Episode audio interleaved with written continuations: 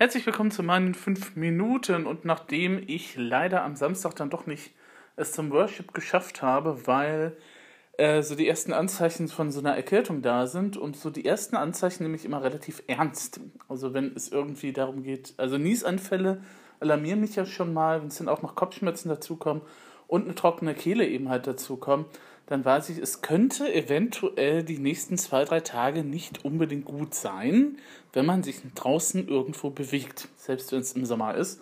Und im Sommer ist es ja nochmal ein bisschen was anderes, wenn man eine Erkältung hat, das ist natürlich besonders blöd. Ähm, deswegen habe ich dann eben halt sehr ruhig eben halt gemacht und habe dann eben halt ähm, freitags eben halt schon, als die ersten Symptome waren, habe ich dann gedacht, okay, dann bleibst du eben halt nochmal im Bettchen, und bleibst auch am Samstag im Bett und bleibst dann eben halt auch heute am Sonntag im Bett. Das heißt, so gerne ich auch zum Worship-Gottesdienst gegangen wäre, aber ähm, es geht halt einfach nicht. Also es ging auch einfach nicht. Und ähm, wenn ich dann halt mit Kopfschmerzen dann aufgetaucht wäre, dann hätte ich keinen Spaß gehabt und hätte auch eine andere angesteckt eventuell.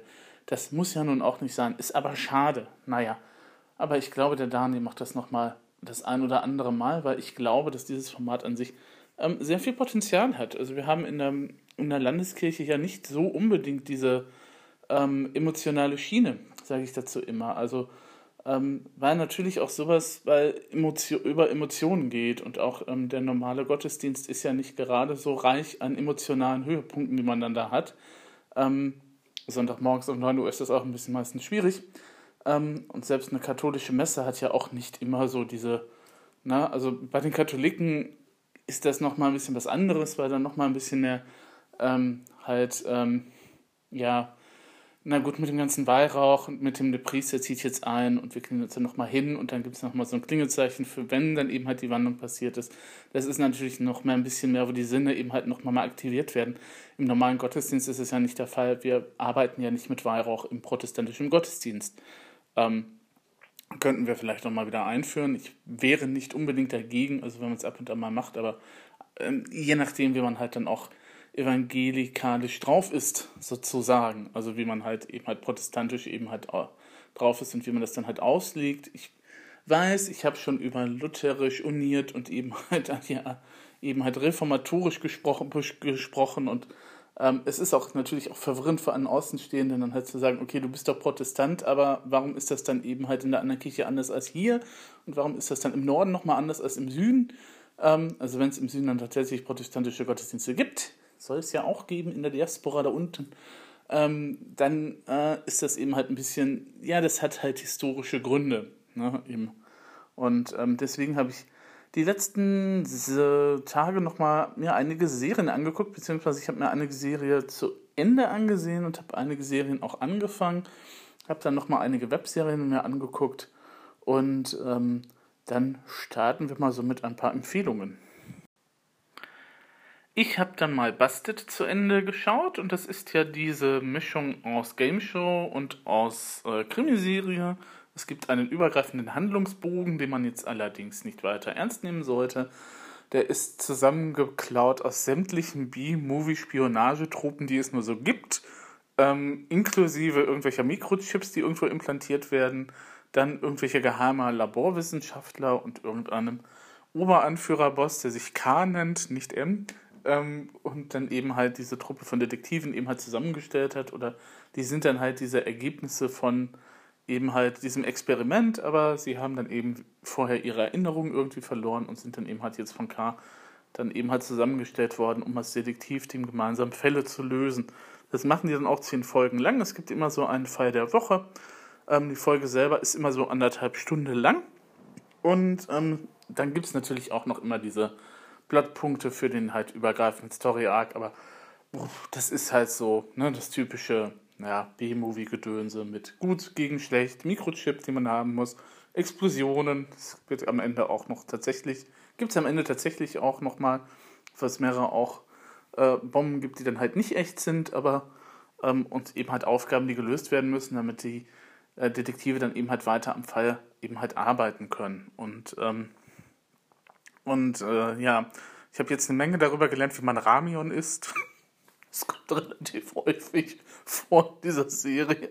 dieses südkoreanische, ja, es ist südkoreanisches Fastfood eigentlich, Rahmen halt, ne? Also Nudeln und so und Gedönse. Und ähm, ja, die südkoreanische Kultur ist schon ein bisschen ja, seltsam bisweilen. Ähm, kriegt man auch ein bisschen durch diese Serie mit, weil ähm, natürlich auch dieses, ähm, ne, also gegenüber den Älteren dann eben halt nochmal ein bisschen ehrfürchtiger sein und so und so weiter und so fort.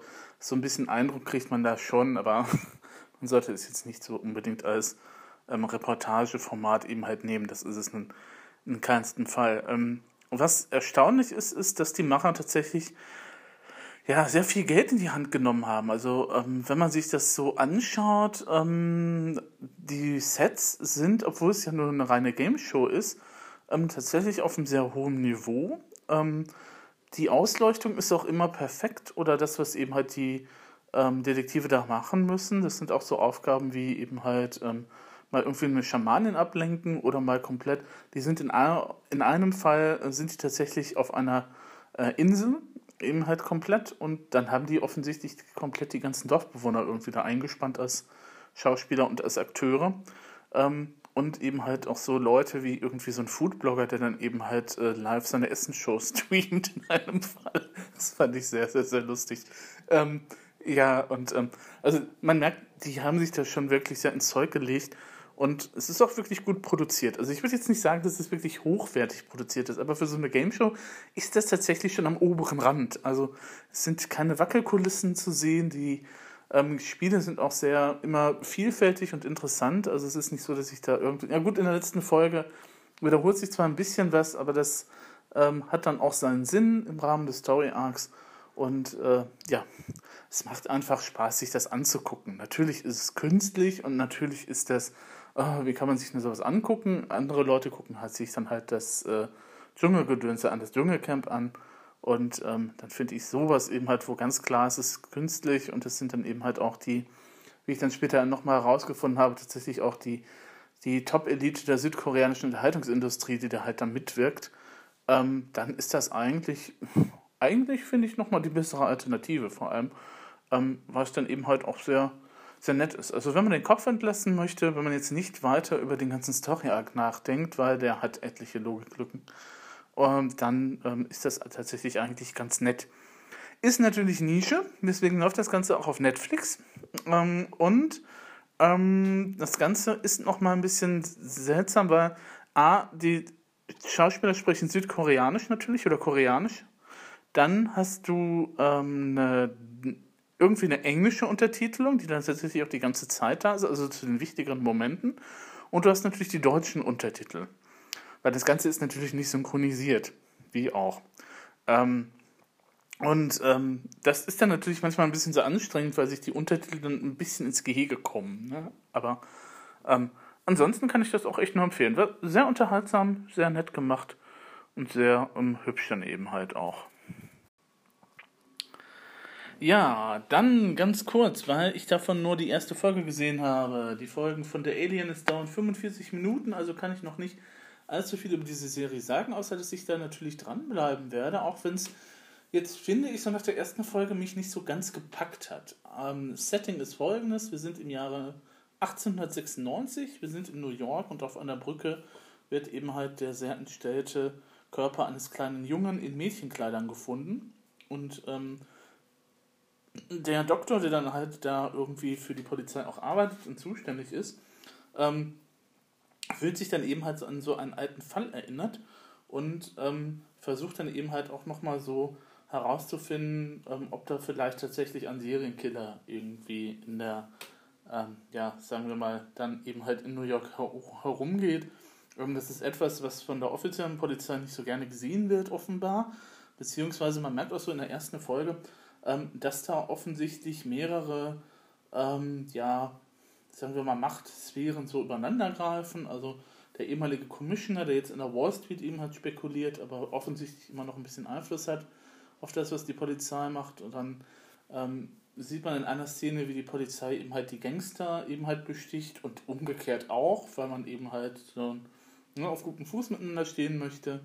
Und ähm, ja, ist halt eine Cop-Serie im Jahre 1896 in New York. Und so viele Serien, die im Jahre 1896 in New York spielen, haben wir nun auch nicht. Ne? Also seit dem Scorsese-Film Gangs of New York haben wir eben halt diese Zeitepoche in New York nicht besonderlich eben halt ähm, ja, untersucht, beziehungsweise Gangs of New York ist ja 1840 so rum, ne? also noch ein bisschen früher.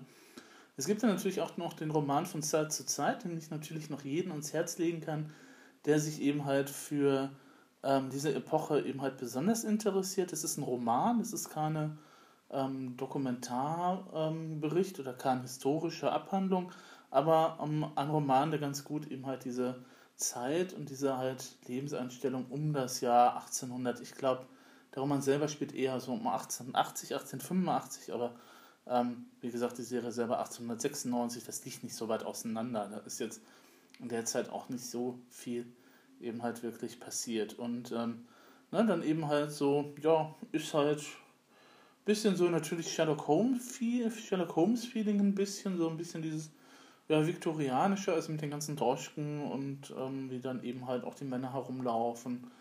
Und äh, Daniel Brühl spielt die Hauptrolle dieses Arztes, der dann da halt uns zusammen untersucht mit dem Illustrator einer Zeitschrift. Und Illustrator heißt in dem Fall tatsächlich, der macht dann Zeichnungen, weil ähm, es gibt zwar auch schon Fotos und äh, das wird dann eben halt auch in einer Szene auch gezeigt, also da gehen irgendwelche Blitze los, aber ähm, offensichtlich kann man das noch nicht eben halt an zu jeder Zeit eben halt dann reproduzieren, beziehungsweise ähm, ist das offensichtlich zu aufwendig. Deswegen gibt es nochmal die Illustratoren, die dann eben halt auch solche Events wie eben halt Gesellschaftsbälle und äh, anderes und Sportereignisse dann eben halt auch nochmal tatsächlich illustrieren, so aller Holzschnittart, ne? mehr oder weniger dann halt auch. Ne? Also wenn man alte Zeitungen halt durchblättert, wird man das kennen. Ähm, ja, wie gesagt, Daniel Brühl, den ich jetzt gar nicht erkannt hätte, muss ich sagen, weil der spricht ein hervorragendes Englisch, hätte ich jetzt gar nicht gedacht. Und ja, natürlich, äh, Leute damals hatten alle mehr oder weniger dann auch noch einen Bart und haben dann eben halt eine andere, eben halt auch Haartracht gehabt und so weiter und so fort und so. Auf den ersten Blick erkennt man den dann auch nicht, aber ähm, macht seine Sache ganz ordentlich. Und ähm, ich äh, werde dann mir auf alle Fälle auch die nächsten Folgen nochmal anschauen. Ich weiß nicht, ob ich komplett durchhalten werde, weil ähm, so also ähm, die Serie hat zwar Flair, aber irgendwie fesselte mich jetzt die erste Folge nicht unbedingt. Also aber das muss jetzt allerdings nichts heißen, weil manchmal brauchen Serien so zwei, drei, vier Folgen, damit sie dann eben halt ins Rollen kommen und damit man dann sagen kann, okay, das passt dann eben halt und das gucke ich mir gerne an. Na, also nochmal Empfehlung auf Netflix. Äh, die Einkreisung heißt es auf Deutsch. The Alien ist auf Englisch, weil Alien ist damals der Fachbegriff war für Psychotherapeuten offensichtlich. Ja, dann habe ich mir auch noch mal Deluxe angeguckt, weil da demnächst, glaube ich, die zweite Staffel kommt. Ähm, das ist eine Webserie, die auf Crypt TV läuft. Crypt TV ist so ein kleiner und feiner ähm, Horror-Channel auf YouTube. Falls ihr die noch nicht kennen solltet und Spaß habt an ähm, unter anderem auch sehr wunderbaren Umsetzungen von Märchen, also jetzt nicht in dem Sinne von wunderbar und happy und so, ne? Ähm, sondern ähm, wenn ihr da wirklich originelle Inhalte braucht oder originelle Kurzfilme euch angucken möchtet, im Horrorbereich würde ich Crypt TV auf jeden Fall empfehlen und das tue ich auch ausdrücklich. Immer diese blöden Konjunktive, furchtbar. Und ähm, da gibt es eine Serie, die sich die nennt Deluxe. Das ist das Hauptmonster in dieser Serie, das heißt so. Und ähm, man äh, startet dann eben halt in der Kleinstadt, wo dann eben halt zwölf äh, Kinder eben halt offensichtlich vergiftet worden sind. Und ähm, dann äh, springt man von Folge zu Folge eben halt zu verschiedenen Hauptpersonen. Wie gesagt, die Folgen sind um die drei Minuten lang ähm, und ähm, erlebt dann eben halt so die, einerseits die Auswirkungen eben halt dieses äh, Griefs mit, wobei das noch nicht so das zentrale Element ist, aber ähm, man merkt dann eben halt auch, dass sich da irgendwie, äh, dass es vielleicht auch in dieser Serie darum geht, auch mal um, um Dinge loszulassen. Denn wenn man das nicht tut, dann kommt eben halt der Luxi und äh, haut dann einem entweder den Arm ab oder nimmt einmal die Augen aus dem Kopf oder was man da noch an Sachen eben halt tun kann.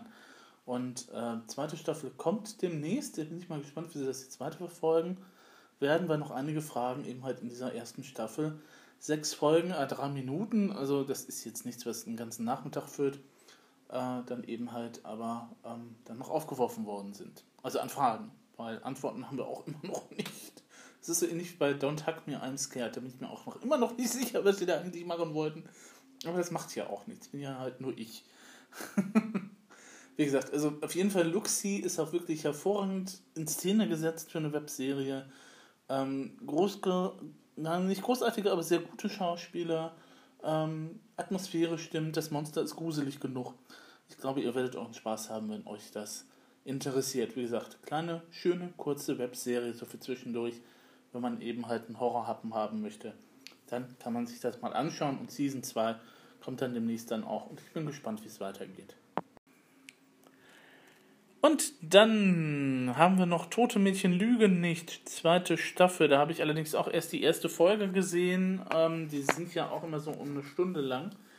Und ähm, ich war nach der ersten Staffel eben halt skeptisch, als sie gesagt haben, wir verlängern das nochmal um eine zweite Staffel, weil ich mir jetzt nicht vorstellen konnte, was genau die Macher da eben halt auch nochmal erzählen wollen würden, weil eigentlich der Storybogen um Hannah und die Nachwirkungen und Auswirkungen eben halt das, was da an der Schule passiert ist, halt tatsächlich auch abgeschlossen war. Also es gab noch ein paar so offene Fragen und noch ein paar Sachen, ähm, wo man vielleicht auch noch mal ein bisschen ins Grübeln gekommen ist so als Zuschauer, aber ich hatte jetzt auch nicht das Gefühl, dass es unbedingt eine zweite Staffel gebraucht hätte.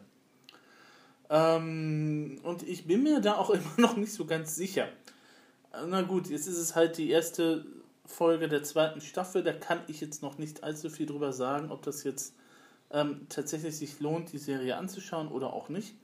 Ähm, oder weiter zu gucken. Also ich werde zweite, dritte, vierte sicherlich mir auch nochmal anschauen. Ähm, mm, ja, zweite Staffel spielt dann eben halt fünf Monate nach der ersten. Und äh, der Prozess von Hannas Eltern gegenüber der Schule wird dann tatsächlich dann auch nochmal neu aufgerollt, nachdem sie sich nicht gütlich einigen konnten. Und ähm, dann haben wir in, erster, in der ersten Folge natürlich ähm, dann ähm, das Mittel, dass jemand in der Zeugen, im, Zeugen aus, im Zeugenstand eben halt seine Aussage macht. Und das ist dann eben halt so das, was so der Hannas Erzählstimme eben halt in der ersten Staffel war. Wenn die das jetzt so weitermachen, ist es wirklich gut gelöst, muss ich sagen. Und ähm, ja, so in der ersten Folge ähm, wird dann eben halt auch nochmal ein bisschen so Bezug genommen auf das, was jetzt passiert ist. Ähm, und so weiter und so fort. Und äh, einige Leute kommen dann auch wieder zurück an die Schule, nachdem sie ein bisschen ausgesetzt haben. Ähm, Gab es ja auch den Selbstmordversuch in der ersten Staffel und so weiter und so fort. Und ähm, ähm, dann äh, taucht so ein mysteriöses Polaroid-Foto auf, wo dann eben halt hinten drauf steht, ja, Hannah war nicht unbedingt die Erste. Andererseits wird aber auch angedeutet, dass Hannah Baker vielleicht auch nicht unbedingt die Unschuldigste war. Also es kann sein, dass wir in der ersten Staffel tatsächlich eben halt von ihr auch manipuliert worden sind. Kann eben halt auch durchaus sein. Wir wissen es noch nicht. Ähm, ich werde mir das auf alle Fälle auch nochmal weiter angucken. Ähm, also wem der erste, Sta ich glaube, wem die erste Staffel gefallen hat, der wird mit der zweiten vermutlich auch nicht unbedingt daneben liegen, weil es ist ja ne, selben Figuren, selben Charaktere. Ähm, ich habe jetzt auch noch keine Neuzugänge irgendwie gesehen oder irgendwas, was jetzt da wirklich eben halt ähm, wirklich aufdringlich passiert. Ähm, die Flashbacks gibt es auch immer noch, also tatsächlich auch nochmal Flashbacks zurück nach Hannah, weil einige Details dann tatsächlich auch nochmal neu erzählt werden, die wir in der ersten Staffel nicht gesehen haben und so weiter und so fort. Ähm, es ist ganz nett gemacht und ich weiß noch nicht, ob es dann eben halt tatsächlich eine ganze zweite Staffel eben halt gebraucht hätte von dem Ganzen. Aber okay, Tote Mädchen lügen nicht, zweite Staffel auf Netflix. Und zum Schluss ein Guilty Pleasure, nämlich auf YouTube The Dead Files, eine paranormale Serie über Leute, die in ihren Häusern eben halt Probleme haben mit Geistern und dann kommt ein pensionierter Cop aus, den, aus New York eben halt dazu und ein Medium und gemeinsam ermitteln die dann halt und gemeinsam ähm, schlagen die dann eben halt vor, was man zu tun hat, um die Geister dann noch entweder wirklich loszuwerden. Ähm, wobei ähm, der Kniff dieser Serie ist dann halt, dass beide, also es wird jedenfalls gesagt, dass die beiden unabhängig voneinander ermitteln. Also der Cop macht dann eben halt diese ganzen historischen Sachen und spricht dann eben halt mit Leuten oder mit den Eigentümern der Wohnung und so weiter und so fort. Und das Medium ähm, geht dann eben halt des Nachts eben halt mal durch das Gebäude und durch die Wohnungen und schildert dann eben halt, was er so für Eindrücke hat. Und ähm, am Ende kommen die beiden dann halt zusammen und dann wird eben halt gesagt, was man eben halt so gefunden hat und ob das dann eben halt zueinander passt oder auch jetzt nicht. Ähm, kann man jetzt natürlich als nette Unterhaltung sich so angucken.